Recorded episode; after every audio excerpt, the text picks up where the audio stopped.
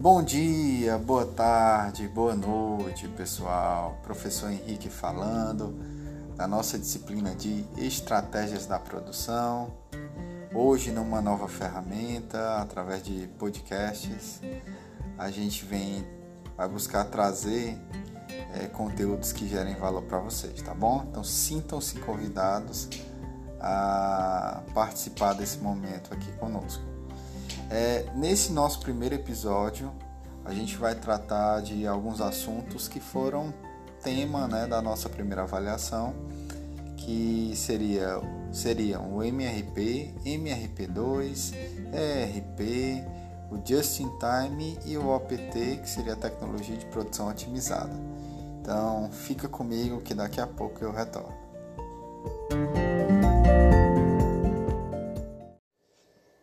Então vamos lá, meus queridos, diretamente ao assunto.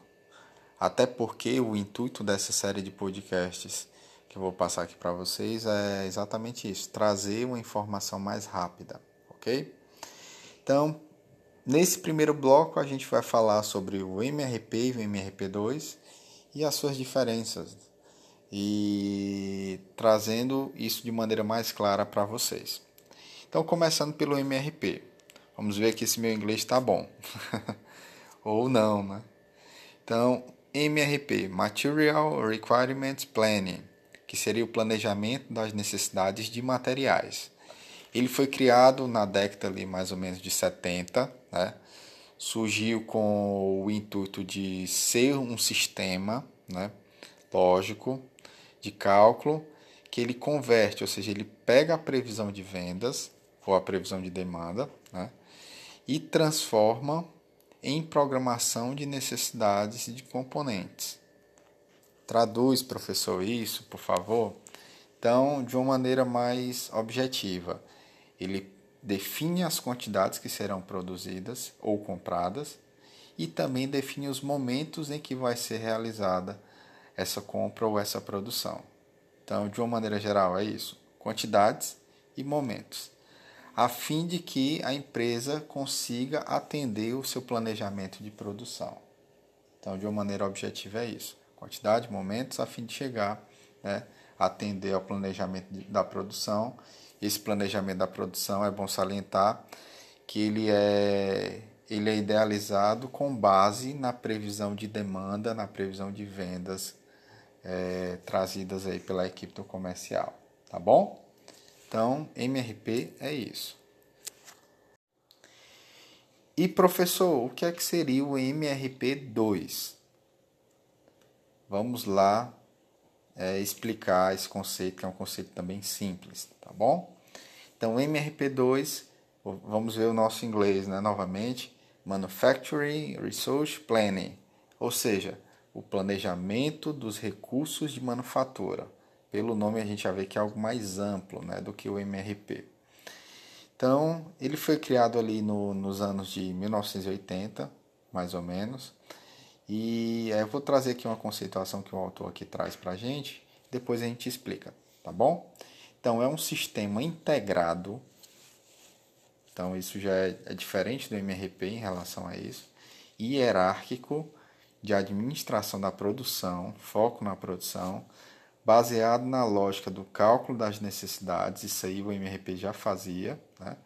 onde os planos de longo prazo da produção são detalhados sucessivamente até alcançar o nível do planejamento de componentes e máquinas específicas.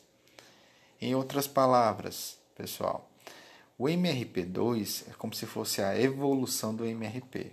É como se fosse o MRP mais algumas atribuições mais algumas funções, ok?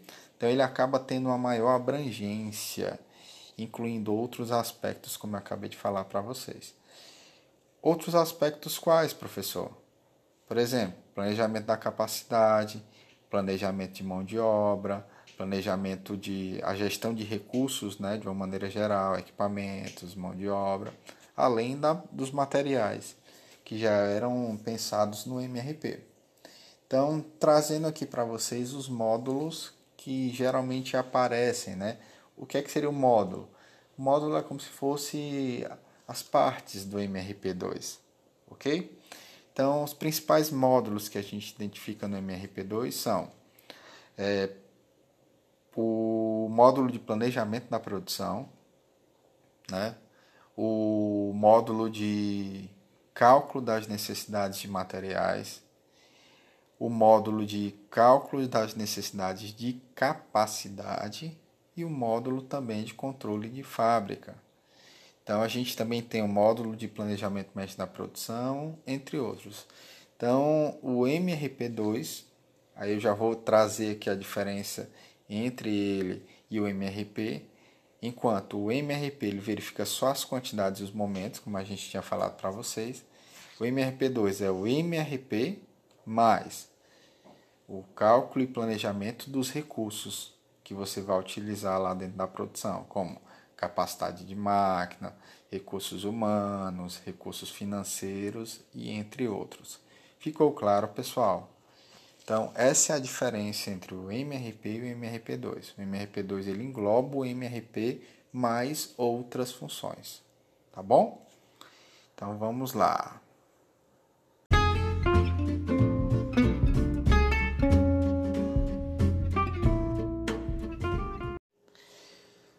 Então, pessoal, nesse segundo bloco, a gente vai falar sobre o famoso ERP, que seria o Enterprise Resource Planning, ou seja, é o Sistema Integrado de Gestão Empresarial. Então, a gente já vê que também é bem mais amplo do que o MRP e do que o MRP2.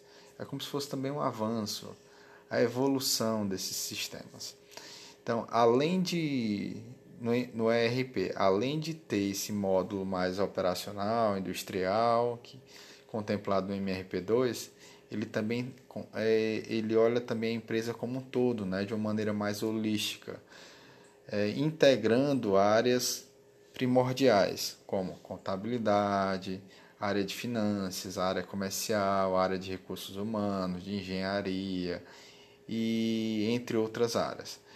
Então, essa é a essência do ERP, integrar a empresa de uma tal maneira que ela consiga que consiga facilitar o processo de comunicação.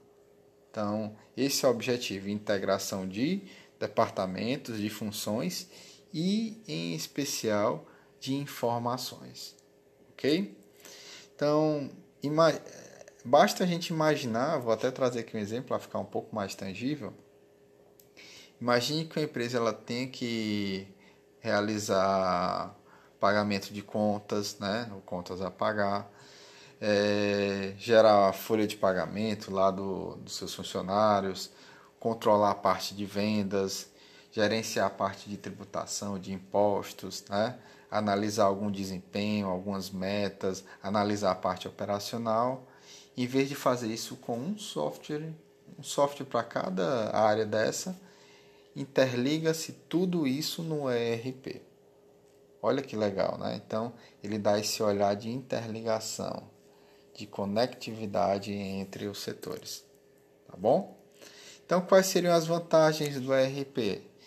É, além de ajudar, como a gente já falou aqui para vocês, na comunicação interna, agiliza nesses processos internos, flui mais rápido, isso é fato, né? Diminui também a quantidade desses processos, acaba evitando algum tipo de erro humano, né? Tipo num pagamento ou mesmo no cálculo de um, de um tributo. Ajuda aos tomadores de decisões, diminui o tempo de entrega do produto, evita o retrabalho. Então imagine que, por exemplo, vamos supor, se não tivesse a integração entre a área é, de contabilidade e a área financeira é, no ERP, a empresa teria que fazer praticamente dois lançamentos. Um lançamento lá na área financeira, lá no Contas a Pagar, por exemplo, e fazer esse mesmo lançamento na contabilidade. Aí teria a possibilidade de erro, ok? E como desvantagens, professor? Teria alguma desvantagem? Com certeza, né? Então, o, a implantação de uma ERP, pessoal, é muito cara, é muito, é, como é que eu posso dizer? Essa customização é muito cara. Então a gente vê sistemas que caríssimos aí no mercado, disponibilizados aí para as empresas. Então, E outro ponto relevante aqui como uma desvantagem seria a própria implementação. Ela acaba sendo demorada, já que vai interligar todos os setores da empresa. Imagine uma empresa gigantesca que atua a nível nacional e às vezes até a nível internacional. Fazer essa interligação não é tão simples, não é da noite para o dia, ok? É, outros pontos que poderiam ser como desvantagens, além do custo, a gente pode ter um problema com suporte.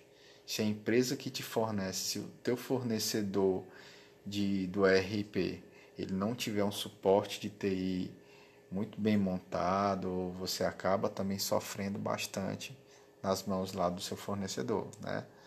No, Além disso, requer é, um período de adaptação, de treinamento da equipe para conseguir colocar em prática lá o ERP, ok?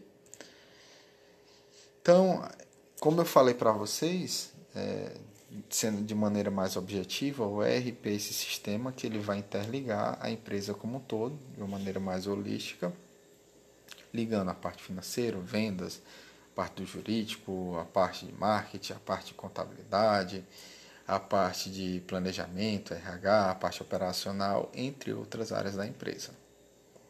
Às vezes a empresa, ela, por ser muito caro a implantação do ERP, às vezes ela vai pegando só alguns módulos. Então, ah, eu vou pegar, vou implementar o módulo financeiro. Aí depois eu vou implementar o módulo lá operacional. Ah, depois eu vou implantar o módulo comercial. Então vai aos pouquinhos, né, fazendo esse planejamento de implantação. OK? E como exemplos, professor, tem algum exemplo de algum software que tem no mercado de ERP? Tem vários, na verdade. Um dos mais conhecidos, sem sombra de dúvidas, é o SAP ou SAP. Então, o SAP ele é esse sistema de integração da empresa dos mais caros também que tem no mercado. Tem o da Oracle, também é um sistema bastante conhecido. Tem também um sistema da, da Microsoft, que é o ERP Dynamics. Então tem alguns softwares de ERP que tem no mercado, né, que as empresas podem buscar. Tá bom? Então com isso a gente finaliza aqui o nosso bloco 2.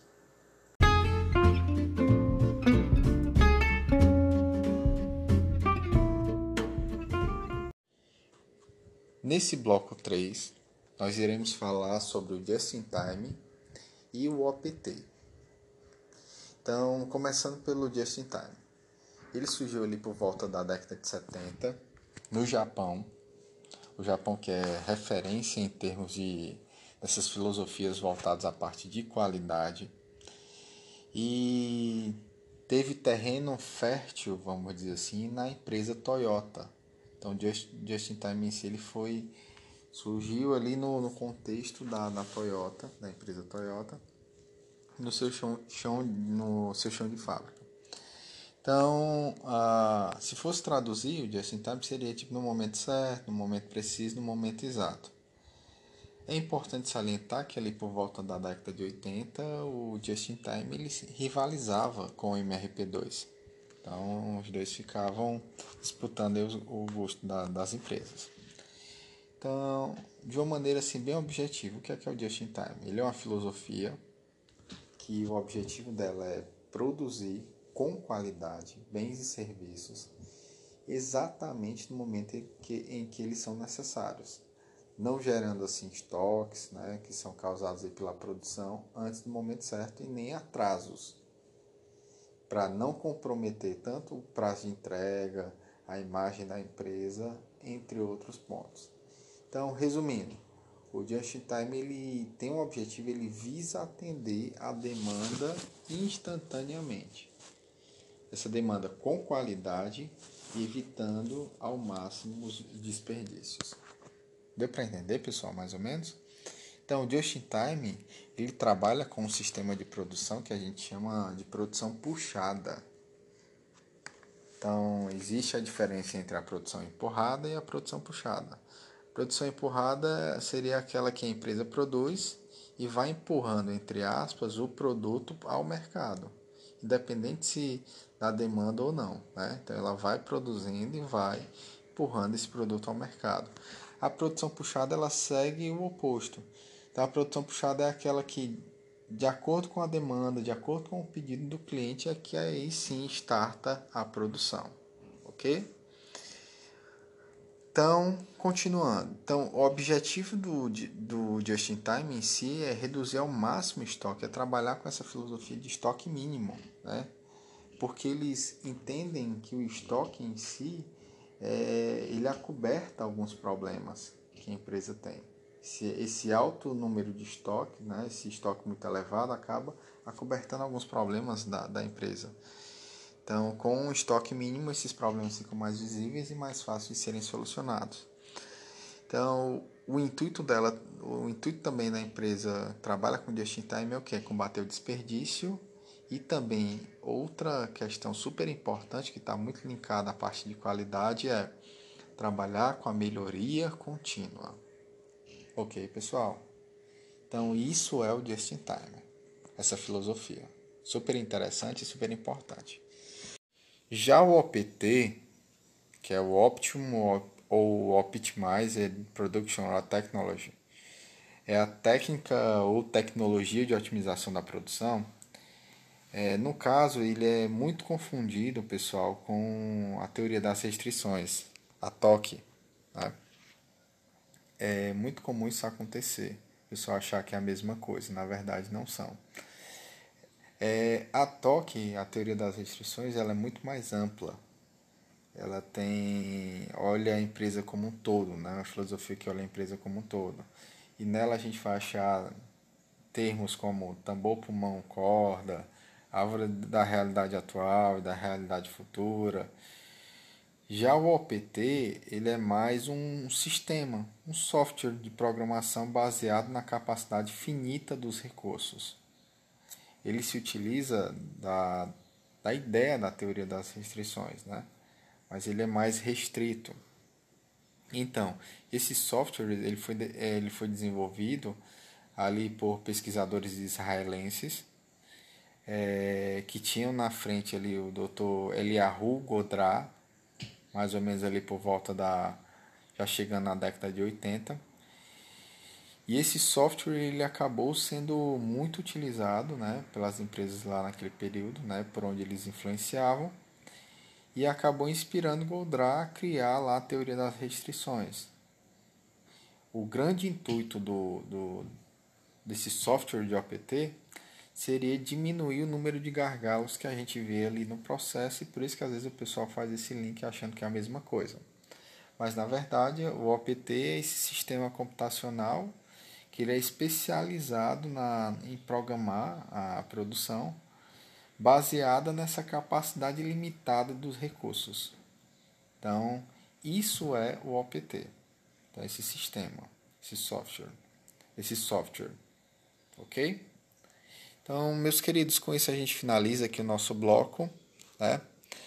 É, a gente trouxe o Just in Time e o OPT, tá ok?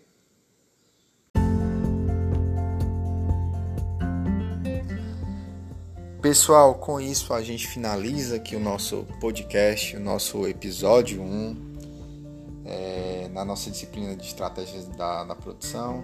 Espero que tenha feito sentido para vocês. Obrigado pelo tempo disponibilizado por vocês. E nos vemos aí no, no episódio 2. Até uma próxima. Tchau, tchau. Grande abraço a todos.